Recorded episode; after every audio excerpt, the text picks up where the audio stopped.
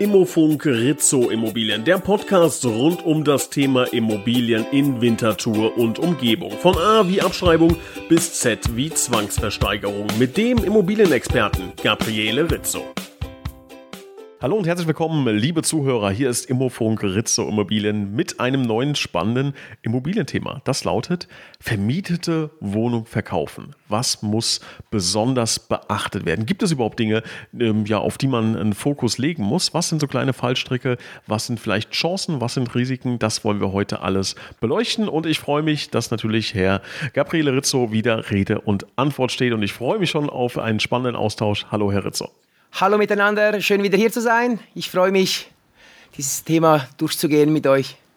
Genau, vermietete Wohnung verkaufen. Ähm, ganz zu Beginn möchte ich auf jeden Fall äh, mal darauf hinweisen, ne, wenn Sie Fragen haben, liebe Hörer, das ist uns ganz wichtig, ne, dass wir hier in dem Podcast natürlich versuchen, äh, so viele wie möglich zu beantworten. Aber es gibt immer individuelle äh, Situationen, individuelle Fragen, die man vielleicht nicht hier ähm, ähm eins zu eins jetzt beleuchten kann. Vielleicht auch äh, in, einem, in einem diskreteren Rahmen steht Herr Rizzo und das Team von Rizzo Immobilien natürlich gerne zur Verfügung. Herr Rizzo, ähm, eine vermietete Wohnung ähm, verkaufen. Ist das etwas, ähm, fangen wir mal so ein bisschen mit dieser moralischen Komponente an, äh, von der Sie sagen, das macht man nicht oder das ist gar kein Thema. Ähm, gibt es da irgendwelche Gedanken Ihrerseits, die sagen, ähm, ja, das ist moralisch vielleicht ein bisschen fragwürdig?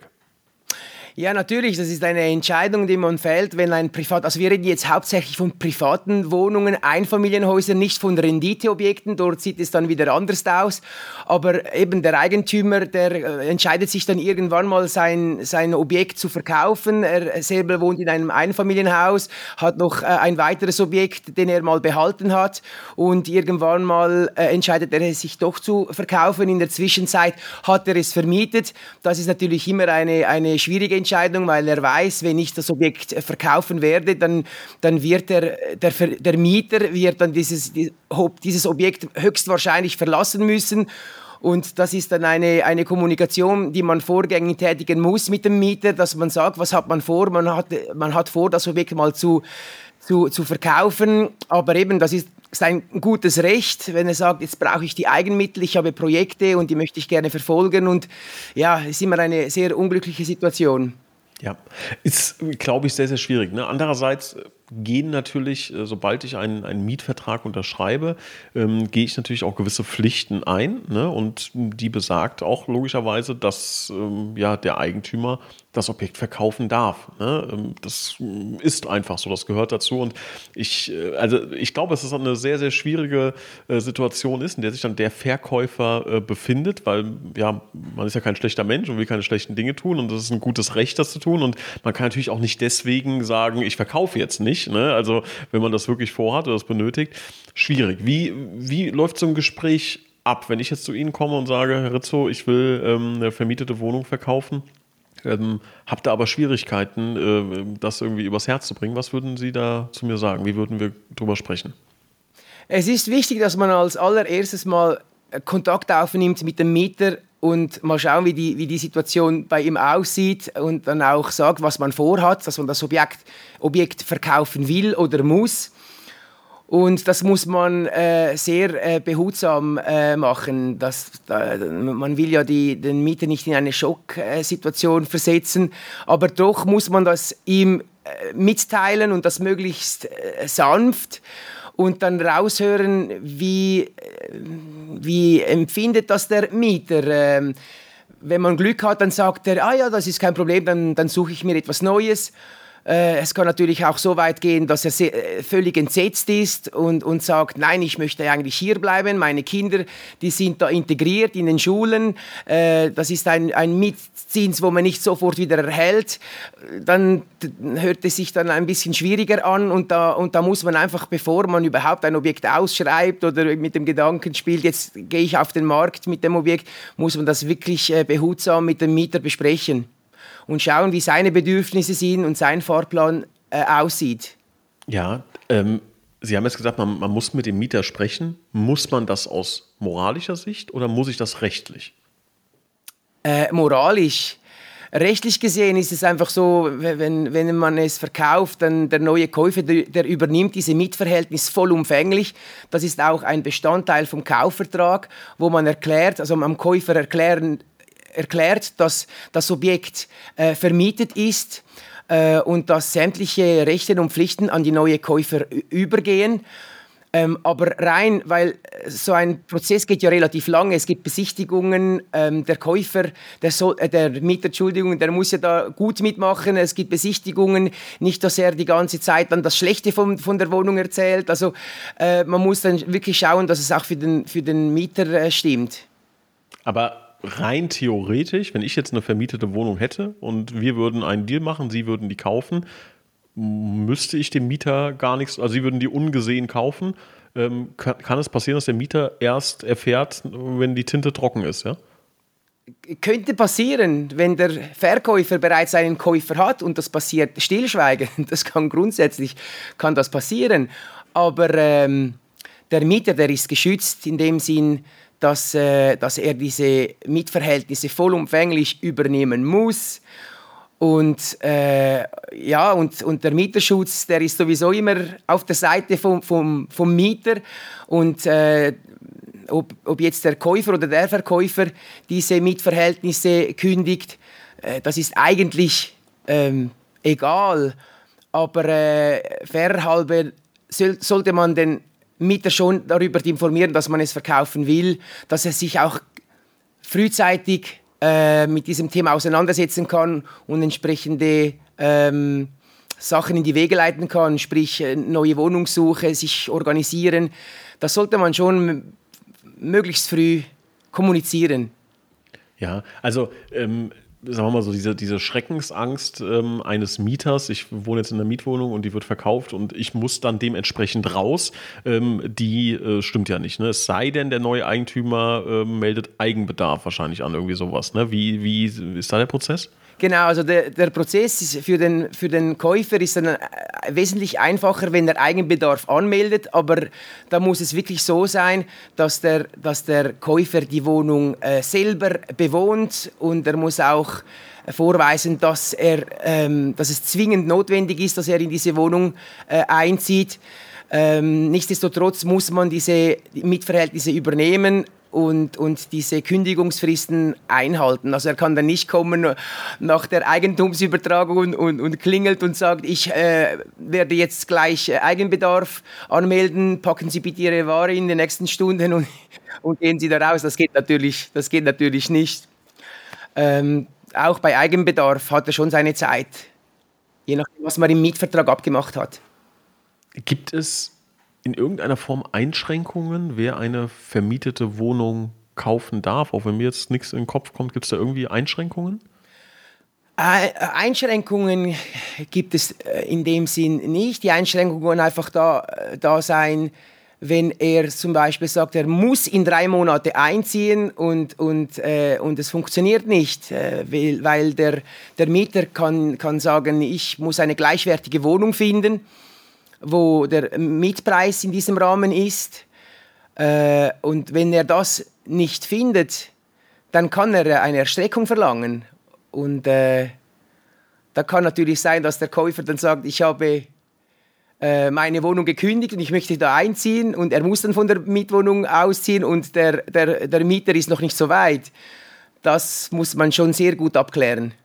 Wie ist denn, wie ist denn Ihre Erfahrung? Also eine vermietete Wohnung zu kaufen, machen das wirklich reine Kapitalanleger oder zum Großteil Kapitalanleger oder sind das auch in großem Prozentsatz wirklich Leute, die sagen, nee, ich will da auch selber reinziehen? Gibt es da, was ist so Ihre Erfahrung einfach? Also hauptsächlich sind es schon Leute, die es privat nutzen möchten.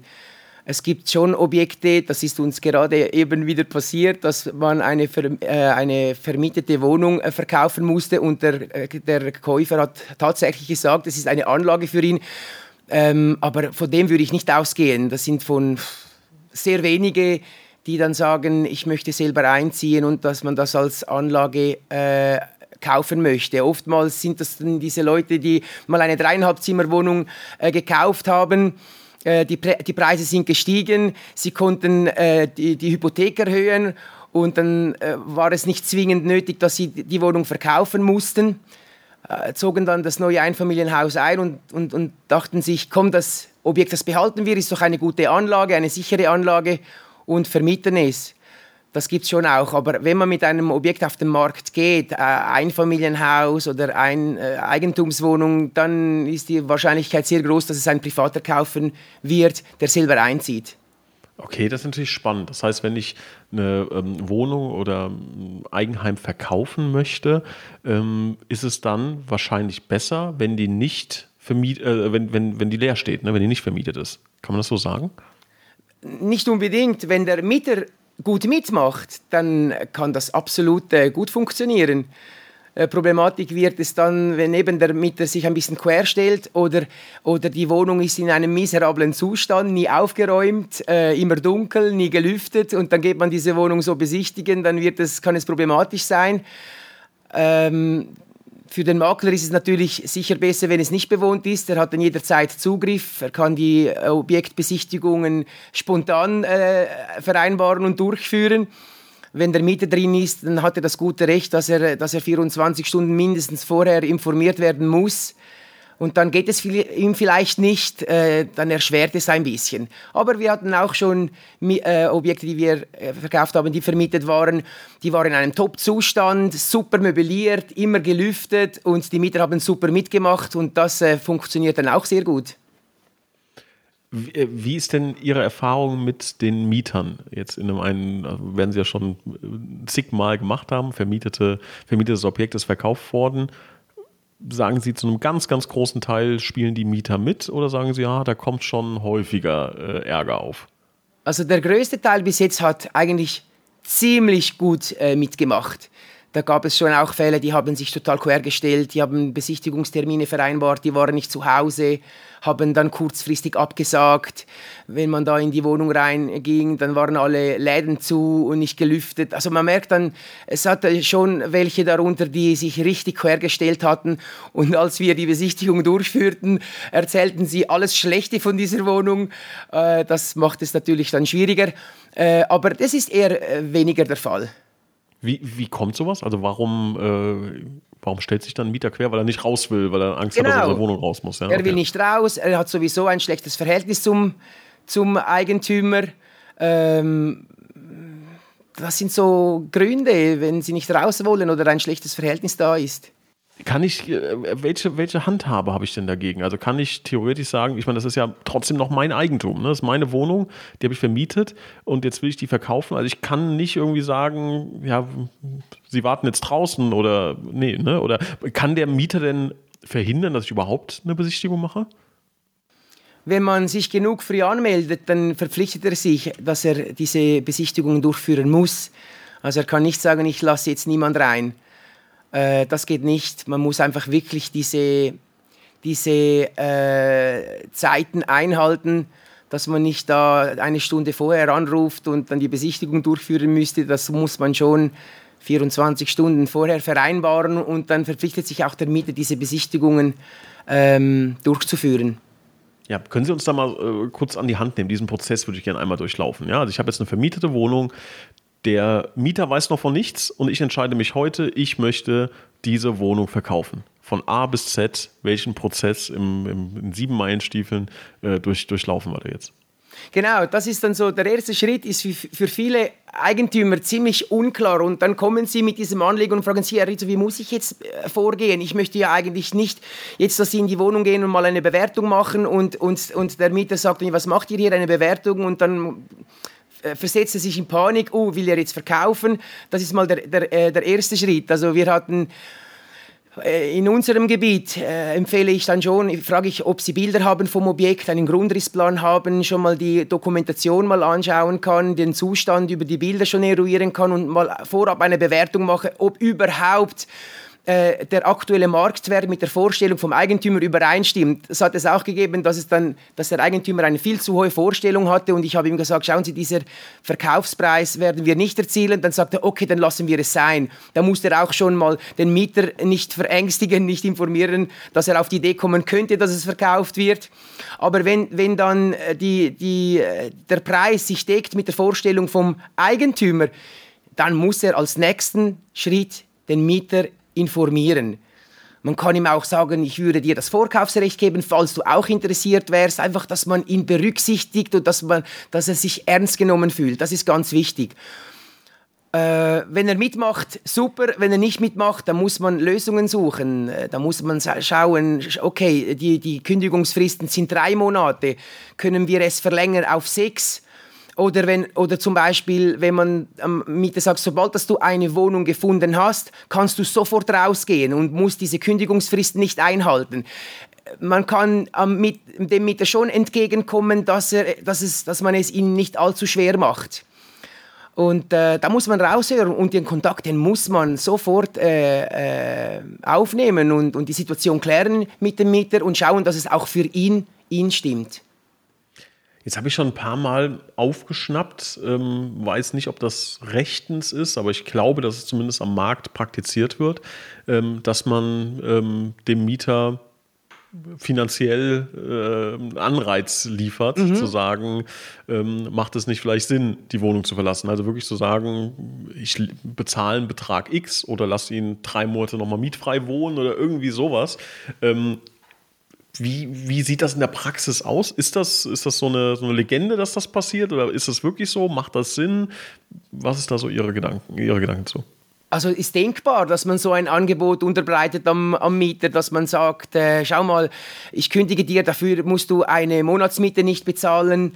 Das ist dann immer, äh, je nachdem, wie der, wie der Eigentümer funktioniert und äh, wie fest will ich dem Mieter helfen. Also das erleichtert natürlich den ganzen Prozess, dass man sagt, schau, wenn, wenn, wenn auch die ganzen Besichtigungen äh, funktionieren und sie gut mitmachen, äh, dann würde ich sie äh, auch belohnen. Das ist absolut denkbar, dass man das äh, dem Mieter ähm, äh, unterbreiten kann. Der, der, der Vermieter, also der Eigentümer, er kennt ja diesen Mieter und ich denke, er kann es am besten, besten einschätzen, wie, äh, was soll ich dem Mieter äh, anbieten, damit der Verkauf dann möglichst reibungslos über die Bühne geht. Also da gibt es natürlich x verschiedene Varianten. Ja, ähm, Gibt es denn ähm, in diesem Prozess, jetzt haben wir Besichtigungen, jetzt kann ich mir vorstellen, ähm, als, äh, als Experte macht man es wahrscheinlich so, wenn man jetzt drei, vier Besichtigungen hätte in der Immobilie, dass man die versucht an einem Tag irgendwie zu legen. Ähm, jetzt kann ich mir auch vorstellen, dass jemand, der zum ersten Mal und irgendwie versucht, das alleine zu machen, da vielleicht auch so ein bisschen den Fehler macht, irgendwie dann jeden zweiten Tag beim Mieter in der Wohnung zu stehen und den äh, dadurch so ein bisschen ähm, ja, zu ja, grimmig werden zu lassen.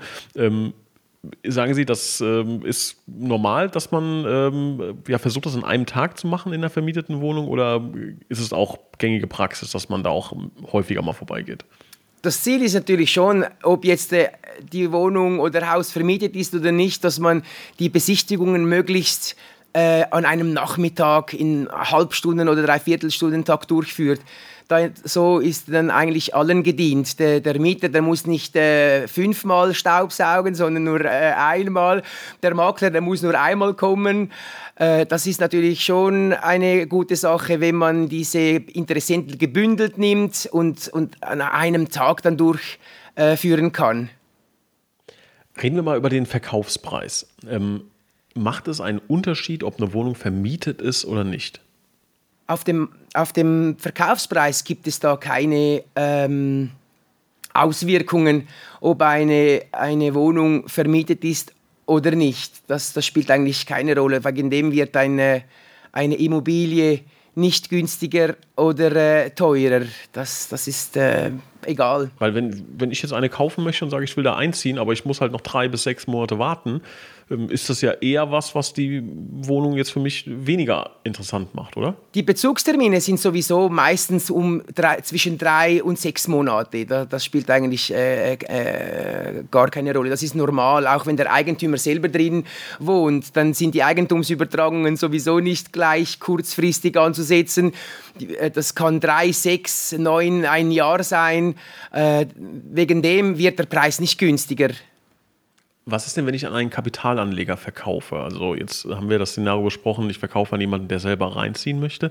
Wenn ich jetzt aber einen Kapitalanleger verkaufe, für den ist doch die Miethöhe schon relativ wichtig, oder? Ja, natürlich. Der, der, ihm ist der, der Ertragswert dann wichtig, der macht seine, seine Berechnungen und, und dann muss er natürlich etwas daran verdienen. Äh, da wird der, der ähm, äh, der Mietzins kapitalisiert und, und dann ist der, der Ertragswert eine, eine matchentscheidende Rolle. Dort ist es aber meistens so, dass dann der, der, der Ertragswert tiefer ist als der effektive ähm, Marktwert, weil äh, eben, wie Sie sagen, man will ja Geld verdienen damit. Aber das kann durchaus passieren. Und da ist dann natürlich der, der äh, neue Eigentümer froh, wenn der Mieter schon drin ist und äh, schon Mietzinseinnahmen äh, generiert. Und ab dann, wenn dann die Eigentumsübertragung vollzogen ist, dann kommt er äh, zu diesem Zinsgenuss. Und äh, das kann dann wiederum interessant sein für den neuen Käufer. Ja, also weil da glaube ich ja schon, also ist das tatsächlich so? Also jetzt reden wir von einem, von einem Objekt, von einer Wohnung, die kostet 300.000 Franken beispielsweise und ähm, nehmen wir mal drei Szenarien. Äh, so normalerweise müsste der Mietpreis liegen bei 700 Franken. Ähm, jetzt habe ich diese Immobilie aber nur für 500 Franken vermietet oder für 900 Franken beispielsweise jetzt. Ne?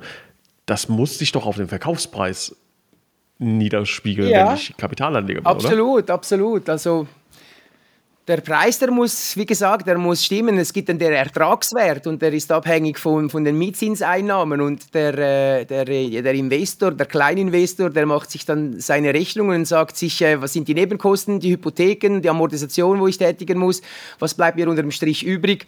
Und wenn das genug interessant ist, dann, dann, dann, dann kauft er es. Oftmals sind es auch Leute, die das kaufen als Anlage, aber auch als Alterswohnung. Dort spielt es dann wieder weniger eine Rolle. Schon auch, aber weniger eine Rolle, äh, wie hoch das Ertrag ist. Äh, wichtiger, dass man schon etwas hat, wenn es dann soweit ist und ich mein Einfamilienhaus verkaufen möchte und die Wohnung einziehen will. Das äh, sieht dann die Geschichte wieder anders aus. Ja, jetzt gibt es ja bei einem, bei einem Verkaufsprozess zwei, drei ähm, Zeitpunkte, an denen sich Käufer und Verkäufer im Grunde einig sind. Ne? Also Sie sagen, also mir geht es darum, ich greife schon mal vorweg, wann bekommt der neue Käufer die Mieteinnahmen? Ähm, ist das an dem Zeitpunkt, wo, wo wir uns die Hand geben und Sie sagen, ich kaufe Ihre Wohnung? Ist das in dem Moment, wo wir beim Notar sitzen oder wenn es eingetragen ist? Das ist ab dem Zeitpunkt, äh, wenn die Eigentumsübertragung vollzogen ist, das ist dann die Grundbuchanmeldung, ab dann ist dann der neue Käufer Eigentümer da gehen alle Rechte und Pflichten, Nutzen und Gefahr geben dann über auf den neuen Käufer und ab da hat er äh, Anspruch auf die Mietzinseinnahmen. Ähm, in der Regel passiert das auch gleichzeitig Beurkundung, Eigentumsübertragung zusammen und ab dann kommt dann der neue Käufer äh, diese Zinseinnahmen. Ja, auch wenn es da jetzt um kleinere Summen geht, weil ich meine, man zahlt viel Geld und nimmt viel Geld mit der Wohnung ein, aber trotzdem Geld ist Geld. Ne? Ähm, wenn das jetzt an einem 27. eines Monats passiert, kriegt dann der neue Eigentümer drei Dreißigstel äh, genau. der Mieteinnahme oder lässt man das? Also wie, wie nein, nein. einfach nur, damit das mal Das wird schon per Stichtag wird das abgerechnet. Also ab dann, wenn der, äh, der, der Mieter bezahlt immer im Voraus und dann wird das per Stichtag abgerechnet. Und äh, ab dann, wenn, wenn, wenn äh, man etwas am neuen Käufer zurückzahlen muss, weil er ist vorher äh, Eigentümer, dann macht man das in der Regel, ja.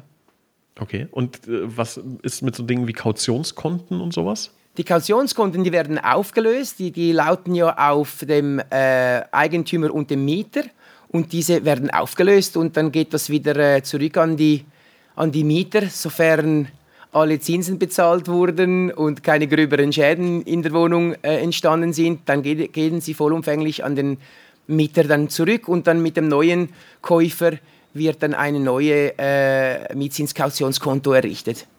Okay, auch wenn es nur dann für drei Monate oder sowas ist, muss dann alles neu gemacht werden, ja?